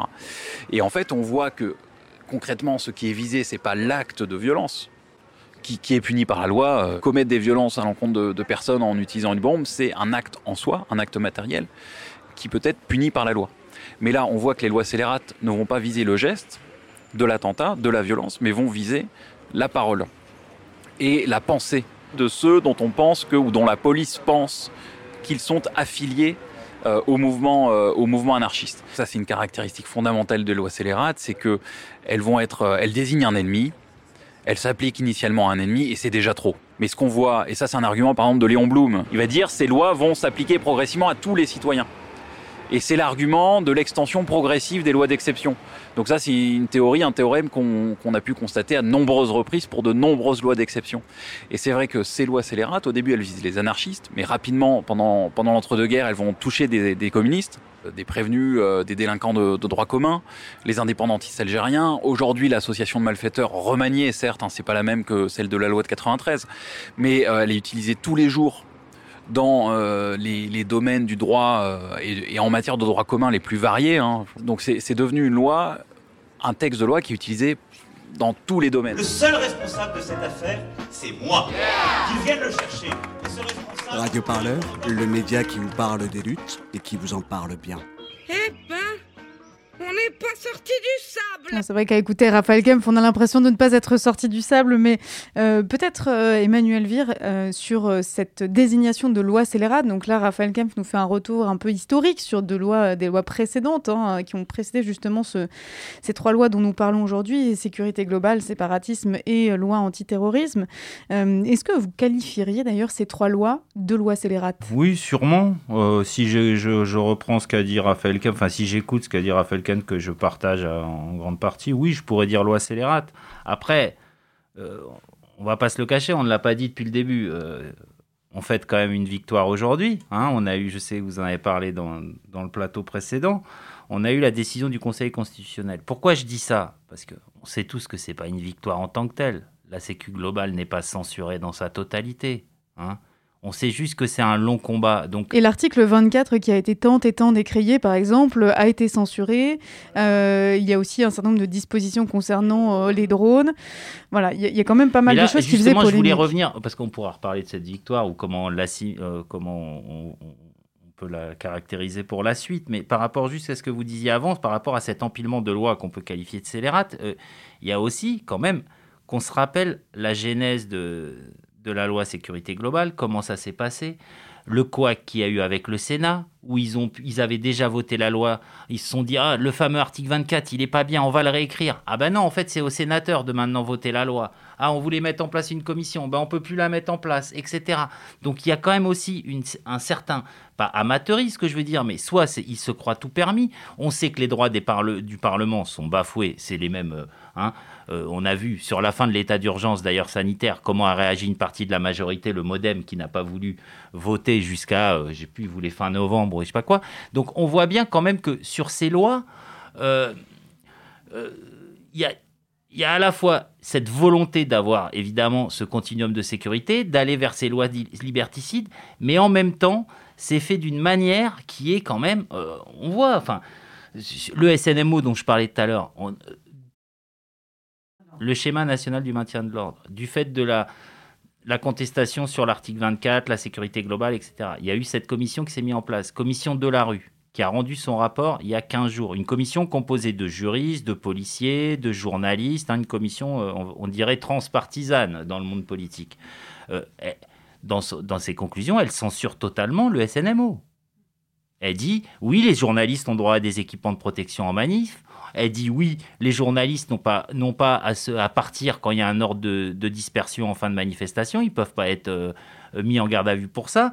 Et oui, ils n'ont pas à sortir une carte de presse pour prouver qu'ils sont journalistes. Mais alors que c'est ce que le gouvernement le voulait dans la loi ou dans les textes, qu'ils soient réglementaires ou législatifs. Donc on voit bien qu'il y a à la fois une volonté très forte qui, de toute façon, à chaque nouveau fait divers, il y a un nouveau projet de loi.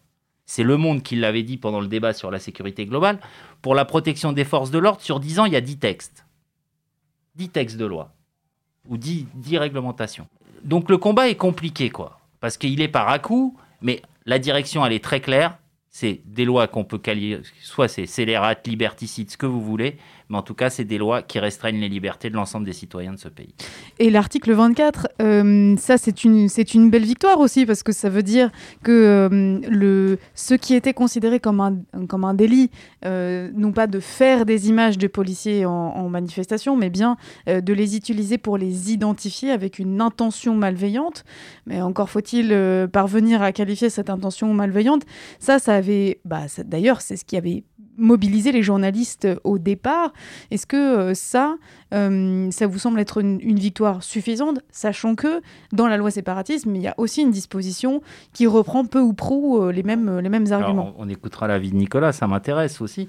Pour, pour moi, journaliste, euh, évidemment, ce n'est pas une victoire dans le sens où, comme vous le dites, je sais très bien que ce soit dans séparatisme, que ce soit même dans SNM ou que ce soit dans d'autres textes, je peux retrouver des dispositions analogues qui tendent vers ça, etc. Mais là, c'est une victoire symbolique très forte pour nous. C'est quand même un haut-là du Conseil constitutionnel. Parce qu'on peut se poser la question, l'article sur les drones, combien de fois le gouvernement s'était fait euh, tacler par le Conseil d'État sur l'utilisation des drones? Qui lui avait dit bon là tu peux pas le faire parce qu'il n'y a pas de il y a pas de loi, il n'y a pas de toi là-dessus, mais quand tu le feras, fais attention. Mais-y des critères, etc. Résultat, ils sont censurés. Sur les drones, ils n'ont pas fait le travail. Voilà. Nicolas Kramayer. Pour moi, c'est vraiment une victoire d'étape très importante, tout de même. Parce que derrière cette notion d'avoir le droit ou non de filmer la police, euh, c'est tout simplement de se dire est-ce que la police, c'est une force au service du public? Et donc sur lequel les citoyens peuvent avoir un regard et une transparence Ou est-ce que c'est finalement une police qui agit à l'abri des regards? Donc ça, c'est une victoire d'étape extrêmement importante, vraiment. Euh, maintenant, ne nous le cachons pas, il y aura de nouvelles tentatives. Ça va passer peut-être euh, via la loi séparatisme ou par d'autres euh, dispositions. Et ce que l'on constate de toute façon, c'est que sur le terrain, enfin, depuis cinq ans, on assiste quand même à une recrudescence extrêmement importante de brides matérielles de journalistes ou de simples manifestants. C'est-à-dire qu'un coup de matraque pour faire tomber le, téléphone, la confiscation, euh, l'arrestation et la gaffe. C'est-à-dire que, OK, d'un point de vue légal et législatif, on a évidemment eu gain de cause, et ça c'est extrêmement important, vraiment. Maintenant, c'est dans la pratique ça reste toujours extrêmement problématique de pouvoir filmer les forces de l'ordre. Et derrière ça, c'est pas de savoir est-ce qu'on aime ou on n'aime pas la police, c'est pas ça la question. On a besoin d'une police. Après, c'est quel rôle, quelle place, quel contrôle on a de cette police, de ce service public qu'est la police. Et derrière tout ça, il y a, y, a, y a, cette fameuse guerre des images, comme ça a été très souvent euh, martelé. On le voit bien, c'est quelle police on veut derrière tout ça. Est-ce que c'est une manière aussi, euh, j'allais dire, de, de oui, euh, en empilant ces lois et en incluant dans ces lois sécuritaires à la fois, euh, on le disait tout à l'heure, c'est-à-dire un, terme terroriste qui peut euh, s'étendre, disons qui peut s'attendre aux activités militantes et politiques de manière générale, mais aussi en créant une sorte de monopole de l'image du côté des forces de police et en compliquant la prise d'image du côté des manifestants, des manifestants ou même des opposants et opposantes ou des activistes de manière générale. Est-ce que Là, il y a quand même, euh, vous voyez, un mouvement de, creuser un peu cette dissymétrie entre euh, ce qu'on appelle les corps intermédiaires, c'est-à-dire euh, tous les dans la société, celles et ceux qui, protestent ou qui peuvent aussi défendre des intérêts de groupes, de classes, de, de, corporations éventuellement, comme bah, d'ailleurs les syndicats font partie de, ces corps intermédiaires. Est-ce qu'il y a quand même une volonté de voilà, de, de, minimiser ou en tout cas d'amoindrir la possibilité que ces corps intermédiaires ont de se faire entendre dans l'espace public, d'exister, d'y être en prenant la rue, mais aussi d'y produire des images, d'y participer à la vie publique, euh, etc. Nicolas Crémeyer, peut-être pour, euh, pour commencer. Ça, me semble évident parce que ce, qui, ce qu'il faut bien voir, c'est que la, la, grosse différence quand on parle de la question de, de la police et donc de l'ordre public, euh, de, de, qu'est-ce qu'on appelle et qu'est-ce qu'on caractérise comme ordre public. Euh, la, grosse différence, c'est qu'il y a 5 ou 6 ans, euh, très peu de choses étaient filmées. Aujourd'hui, tout se retrouve. Tout se retrouve en termes d'image. Et c'est ça qui fait très très peur à un certain nombre de, tenants du pouvoir et à une certaine frange des syndicats policiers, euh, malheureusement, c'est le fait qu'ils ne puissent plus agir dans l'impunité. Est-ce qu'il y a des affaires comme ça qui ont servi de moment charnière? Évidemment, on pense à l'affaire Benalla, mais est-ce qu'il y en a d'autres qui ont servi un peu de levier comme ça euh, autour de, il y, en a eu, il y en a eu énormément. Euh, y en a, bon, on, peut évidemment citer euh, l'affaire euh. Il y, a eu des, des dizaines de, de, cas où, s'il n'y avait pas eu des images tournées par des médias, des journalistes ou par des citoyens, où finalement ça aurait été la version de la police qui aurait primé sur celle de la personne arrêtée, molestée, euh, tabassée, etc., etc. Et donc là, il y a, y a quand même Enfin, ça, c'était un vrai progrès démocratique que d'avoir ce contrôle et cette transparence. Et, c'est bien ça qui aujourd'hui euh, est attaqué. Emmanuel Vire, peut-être euh, là-dessus aussi sur euh, cette voilà cette dissymétrie et puis surtout sur le fait que aujourd'hui, quand on vient en manifestation, pour parler de la manifestation, eh bien, on sait que bah, on peut être filmé, on sait qu'on peut finir dans un fichier, on sait qu'on peut être fouillé, on sait qu'on peut se faire arrêter de manière préventive, finir en garde à vue parce qu'on a un masque à gaz dans son sac ou, euh, ou, une bouteille de sérum phi. Euh, voilà, est-ce que ça, ça entretient aussi une sorte de, euh, de pression comme ça assez brutale, à la fois donc sur les corps intermédiaires, ce que je disais tout à l'heure, mais aussi sur les, sur les manifestants et manifestantes, ou les, tout simplement les, les gens qui se reconnaissent comme citoyens et citoyennes? J'en suis convaincu. Je voulais toujours en venir là, c'est un peu mon idée du soir, on dit, mais pour moi, le, la plus-value de cette coordination et de ce qu'on a fait depuis 7 mois, 8 mois, c'est de voir aussi qu'on était dans le même état face à cette situation, face à cette répression des forces de l'ordre, qu'on soit syndicaliste, qu'on soit famille de, de, de, personnes qui ont été tuées ou brutalisées contre ces forces de l'ordre, souvent des quartiers populaires, euh, des populations racisées, etc qu'on soit mouvement féministe, qu'on soit... Et on s'est un peu tous retrouvés, évidemment aidés par euh, le syndicat de la magistrature qui nous apporte ça, les avocats qui nous... Et c'est là où on se dit, mais, mais en fait, ce qu'on vit, on, on, le vit tous, c'est pareil. Euh, c'est quand même... C'est rare que les syndicalistes... Nous, ça fait... Ça fait, on dit la loi travail 2016, mais ça fait cinq ans qu'on en prend sur la tête. Mais on veut nous fermer nos locaux dans les bourses du travail, il y a une pression des mairies pour qu'il y ait plus de ça, comme tu le dis bien. Et là, on revient sur, enfin, c'est même plus, c'est plus large que corps intermédiaire, parce que corps intermédiaire a un peu une vision. Euh... C'est pas assez précis alors, Qu'est-ce qu'il faudrait dire alors? Non, bah, je, je, cherche en même temps, c'est-à-dire tout mouvement euh, social euh, qui. Qui se... Les voix critiques. Oui. Enfin, je veux dire, c'est les, les, les, les, voix critiques. Alors, euh, certaines sont des voix critiques, euh, on va dire, euh, structurées, et d'autres sont beaucoup plus récentes. Et je pense notamment à, à, beaucoup de, de collectifs de, de, victimes de violences policières qui, qui, se retrouvent face à cette violence et, et de, la, de la mort ou de la perte d'un proche ou de la blessure euh, grave, mais qui ensuite vont être confrontés à la violence d'État, à l'impunité, euh, au dénigrement, etc., etc. Et comme vous le disiez, moi, ce qui me... Alors aujourd'hui, on est content ce soir, c'est vrai qu'on est content, hein, parce qu'on s'attendait à moins du Conseil constitutionnel. vous, étiez, vous étiez prêt à être déçu, quoi. Voilà. on pense qu'en plus l'action qui a été menée depuis sept mois n'y est sûrement pas pour rien. Et beaucoup l'action en région hein, de tous ces collectifs citoyens qui sont aussi victimes de cette même répression. Et donc la, la deuxième idée que je voulais développer, c'est malgré tout ce qu'on pourrait obtenir par des, censures du Conseil constitutionnel, par une réécriture du SNMO si on y arrive, etc., ça ne réglera pas la question, comme vous le dites, des manifestations, en particulier à Paris je ne vois pas, moi en plus en tant qu'organisateur, je ne vois pas en ce moment comment revenir en arrière dans la répression mise en place par le préfet l'allemand. C'est pas une loi qui va changer ça. C'est-à-dire que tout le monde a intériorisé l'idée que, comme vous le dites, vous arrivez en manif, vous êtes fouillé, vous avez tout le long de la manif vos accompagnateurs en bleu. Enfin, ce n'est plus des manifestations. Voir euh, des barrières anti-émeutes qui jalonnent le parcours, euh, voir des nasses systématiques. Exactement. Euh, voilà. ce n'est plus une manifestation. Et, revenir en arrière. Non, on appelait ça des cagifestations en 2016. Voilà.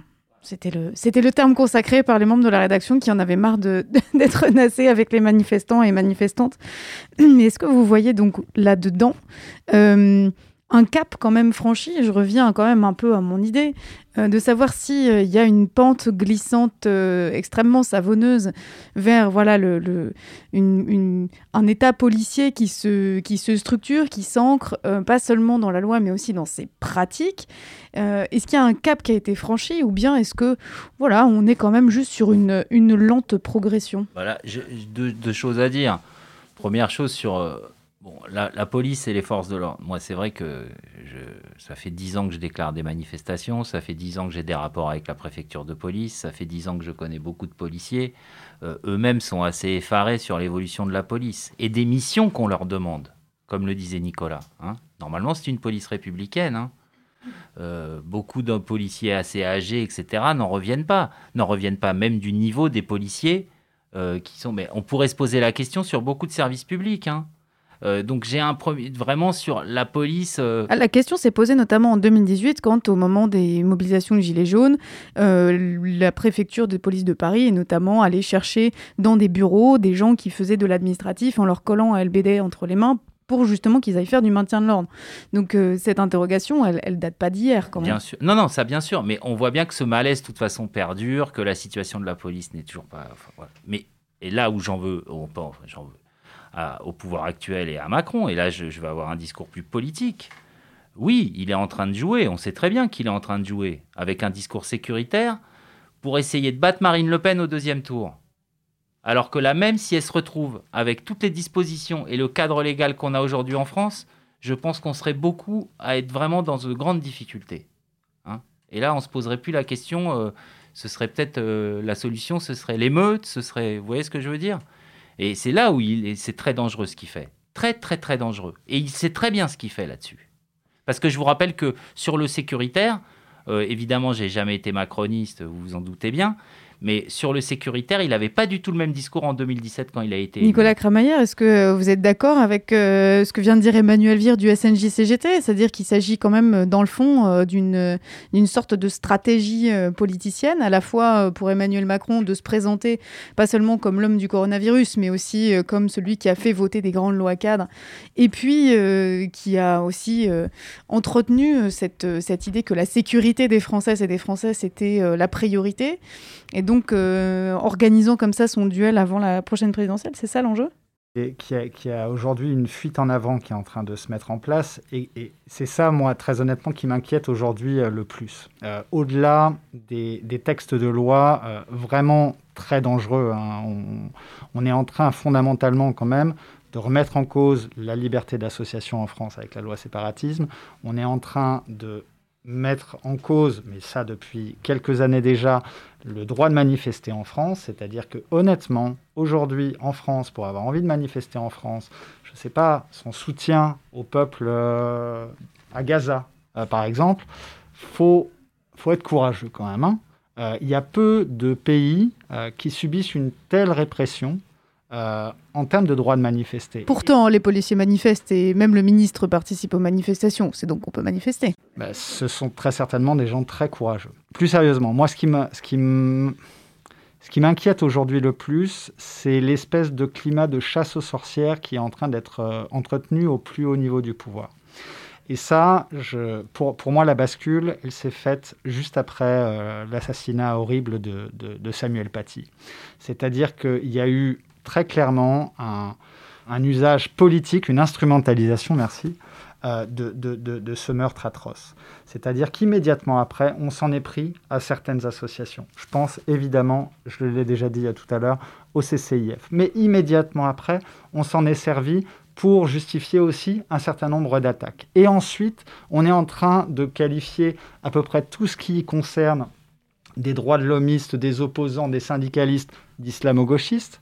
Et puis, on est en train de s'attaquer à un syndicat étudiant, mais, mais, mais, mais on, on, marche quand même aujourd'hui sur la tête. Donc là, on parle de l'UNEF qui a été ciblée parce qu'il y avait des réunions non mixtes. Évidemment. Euh, dans lesquelles euh, des militantes et militants parlaient notamment d'antiracisme et, euh, et d'islamophobie. Et ceux qui vont soutenir l'UNEF vont eux-mêmes se retrouver catégorisés dans la catégorie des traîtres. Et justement, pourquoi c'est pourquoi c'est si grave ça? Parce que on entend beaucoup de références au fascisme, etc. Mais pourquoi c'est si grave? Pour le coup, euh, mon expérience de, de, de, 20 ans à Amnesty International et dans d'autres euh, associations de défense des droits humains m'a montré une chose, c'est qu'en termes de liberté, euh, avant de mettre en place des lois et des pratiques, on va commencer à créer des ennemis. Et là, aujourd'hui, on est en train euh, de, créer un certain nombre d'ennemis. On est en train de désigner euh, à la vindicte euh, les comités vérité et justice, notamment, par exemple, le comité Adama qui est dans le viseur depuis, depuis un certain temps. On va viser les militants écologistes. On va viser toutes les associations de défense des droits des musulmans un peu organisées. Et on va euh, se dire, eh, regardez le glissement sémantique entre euh, l'attentat contre Charlie Hebdo et aujourd'hui. On parlait de terrorisme djihadiste. Ensuite, on a parlé de terrorisme islamiste. Ensuite, on a parlé, on a dit que le danger, en fait, c'était l'islamisme. Et aujourd'hui, de plus en plus de voix, c'est tout ce qui va être expression, mm, euh, comment dire, publique d'une appartenance à l'islam. Le voile, ça va être de nouveau euh, le, torchon euh, rouge qu'on agite pour, fédérer les peurs, euh, parce qu'on n'est pas en train de répondre sur les autres questions, hein, c'est-à-dire sur les revendications qui ont pu s'exprimer au moment des Gilets jaunes, sur les revendications qui ont pu s'exprimer dans le mouvement climat, sur les revendications catégorielles qui, certainement, même si je les connais moins bien, s'expriment aussi au sein de la police, euh, parce que je pense qu'il y a aussi un certain nombre de gros problèmes dans la police comme dans d'autres services euh, publics. Et donc, pour cela, on va créer des ennemis intérieurs, on va créer des boucs émissaires. Et ensuite, ça va être beaucoup plus simple pour faire voter des lois, et même si on ne fait pas voter des lois, pour inscrire un certain nombre de pratiques politiques concrètement, et je rejoins totalement Emmanuel Vire, euh, euh, ce qui a été dit tout à l'heure, c'est-à-dire que euh, aujourd'hui, c'est quand même, et je le remercie quand même publiquement ici, c'est une vraie galère d'organiser une manifestation sur Paris.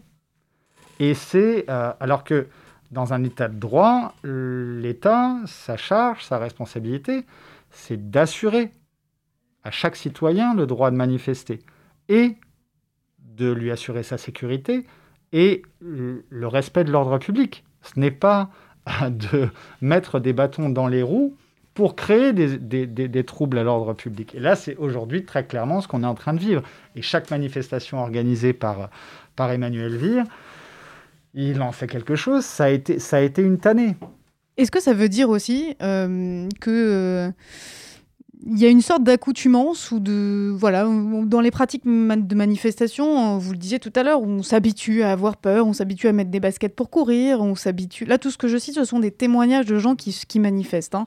on s'habitue à prendre du sérum fille on s'habitue à, à, vérifier comment on peut rentrer chez soi on s'habitue à avoir son portable chargé pour pouvoir appeler depuis la NAS voilà il y a quand même tout un tas de choses qui se mettent en place est-ce que du côté justement législatif euh, vous pensez qu'il y a une sorte d'accoutumance aussi à ces lois euh, liberticides et surtout à voir qu'elles s'accompagnent d'un discours qui va cibler euh, l'islam, et pas seulement le terrorisme.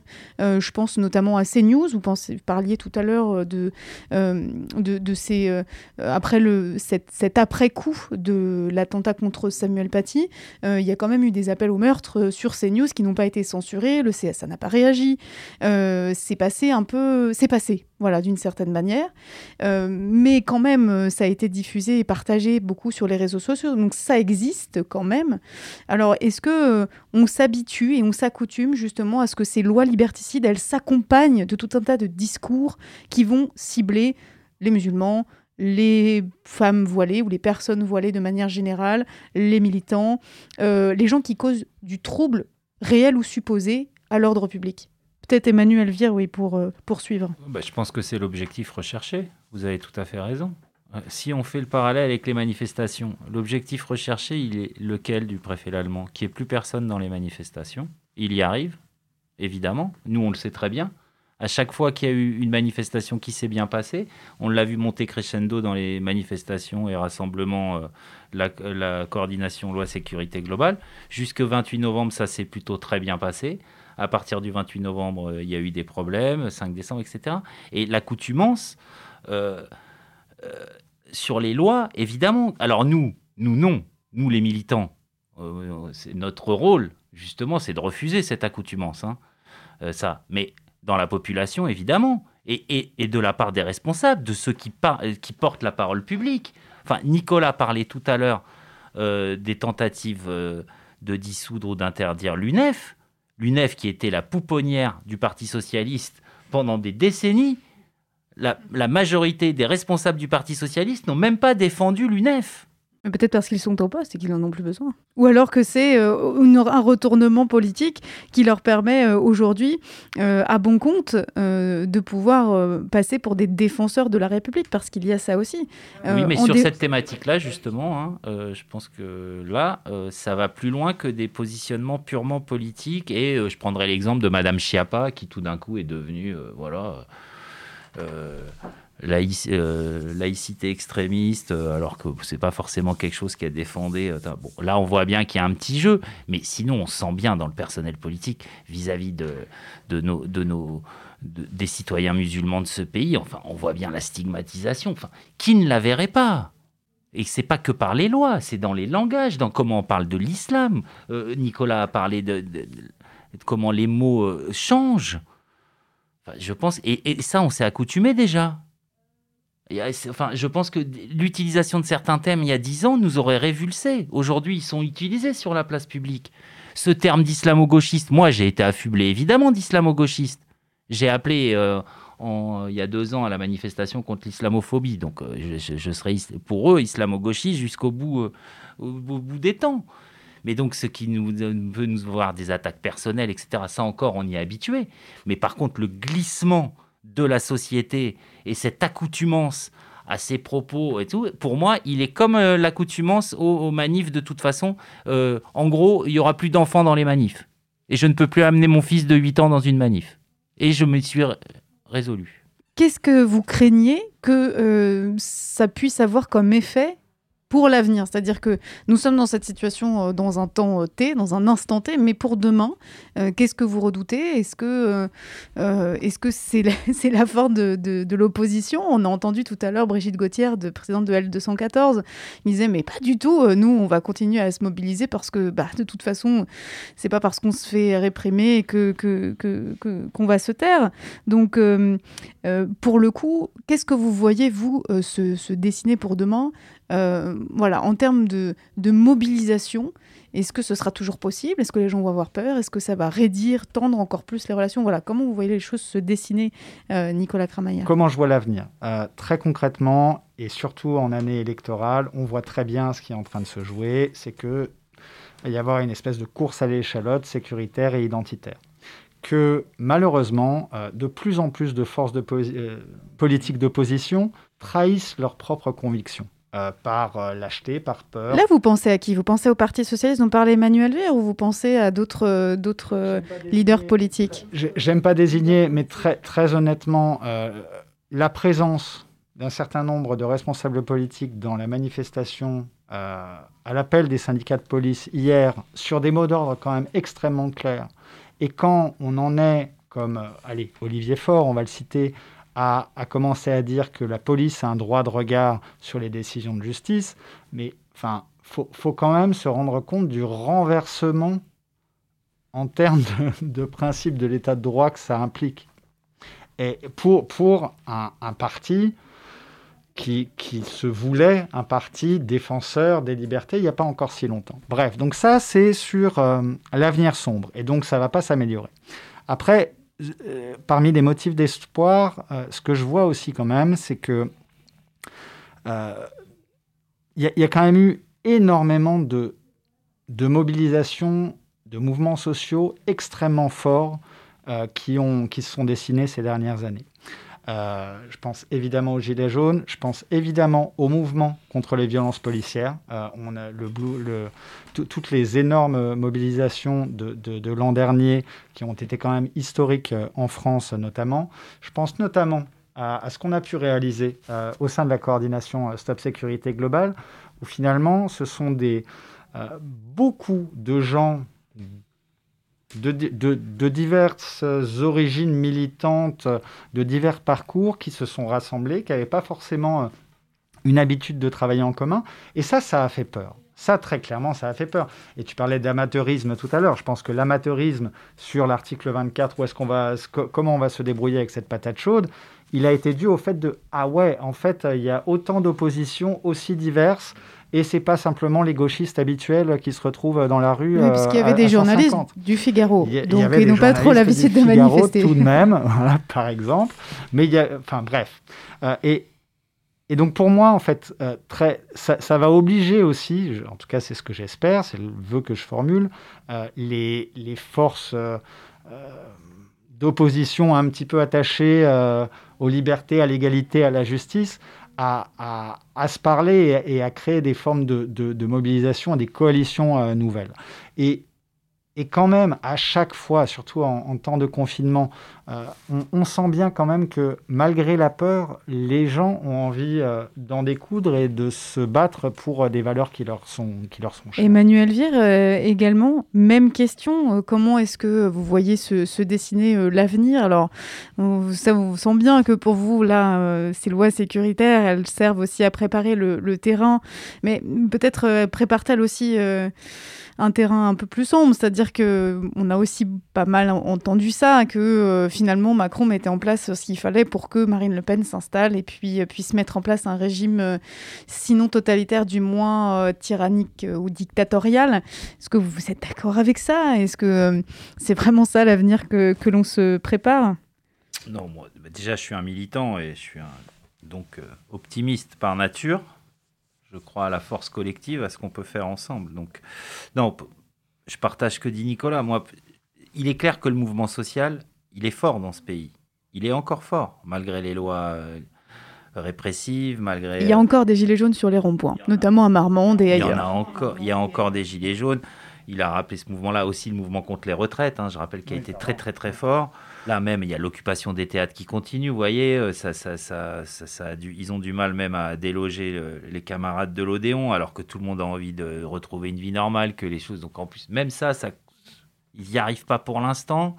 Euh, d'ailleurs, il y a une grande marche samedi hein, qui sera organisée partout en France, des marches samedi, des marches pour la culture, à partir des occupants des théâtres. J'appelle tous les, auditeurs à y aller.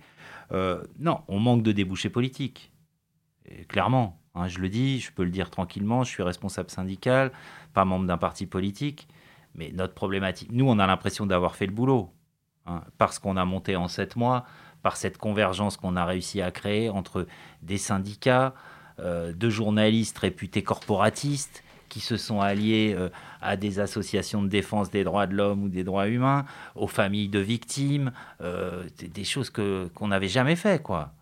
Euh, derrière, c'est pas nous qui allons créer le débouché politique. Hein. Alors qui Pour l'instant, euh, c'est un, point d'interrogation. Mais alors, euh, une petite toute dernière question sur la coordination. Alors, sa vie, son œuvre est-elle toujours active Est-ce qu'elle poursuit la guerre par d'autres moyens, comme aurait dit Sun Tzu? Enfin, voilà, quel est, son, quel est son avenir, là, pour le moment, à cette coordination Stop Sécurité Globale? Bah, Je veux dire que là, la coordination va fêter quand même cette cette décision du Conseil constitutionnel qui nous donne en partie raison.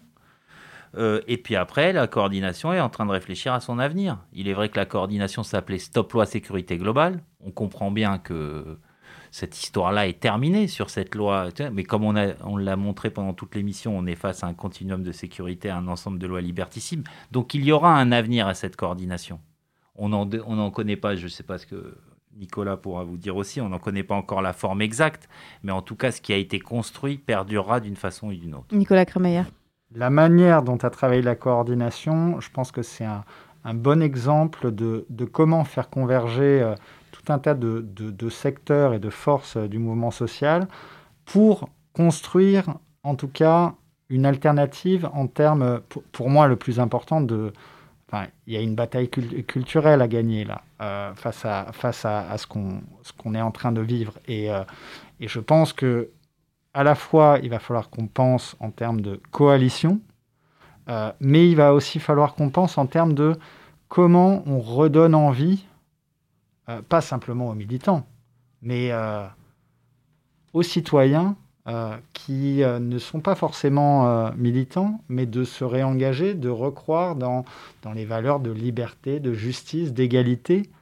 Et, et, ça, ça, va être ça l'enjeu. Alors l'enjeu, il sera politique, mais l'enjeu, à mon avis, il doit aussi se trouver dans les forces associatives, syndicales et dans, toutes les formes finalement de, militantisme pour les droits. Merci beaucoup euh, à tous les deux de nous avoir fait l'amitié de venir sur ce plateau de Radio Parleur. Euh, Nicolas Krameyer, je rappelle que vous êtes militant des droits humains, que vous avez passé euh, près de 15 ans à Amnesty et puis dans d'autres organisations. Emmanuel Vire, secrétaire général du SNJ CGT et puis lors du premier plateau, Noémie Levin, membre de la Quadrature du Net, avocate et qui fait partie du groupe contentieux, également membre de cette fameuse coordination. Et puis euh, Brigitte Gauthier, euh, fondatrice de l'association L214. Merci à tout le monde et en particulier à Lauriane Cholès de Reporter qui m'a accompagnée sur cette émission, mais aussi Martin Baudrero, Thibaut Auchard et Victor du côté de Radio Parleur et puis bien sûr aux membres de la coordination Stop Sécurité Globale qui nous ont épaulés dans cette, dans cette production d'émission. Une émission à réécouter bien sûr sur le flux Penser les luttes de Radio Parleur et euh, très rapidement également un entretien de Brigitte Gauthier à lire sur le site de Reporter. Merci à toutes et à tous et à la semaine prochaine pour un nouvel épisode de Penser les luttes.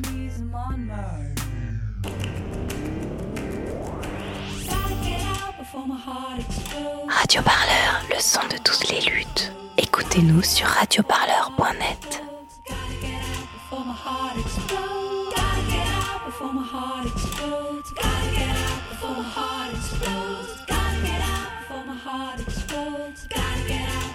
heart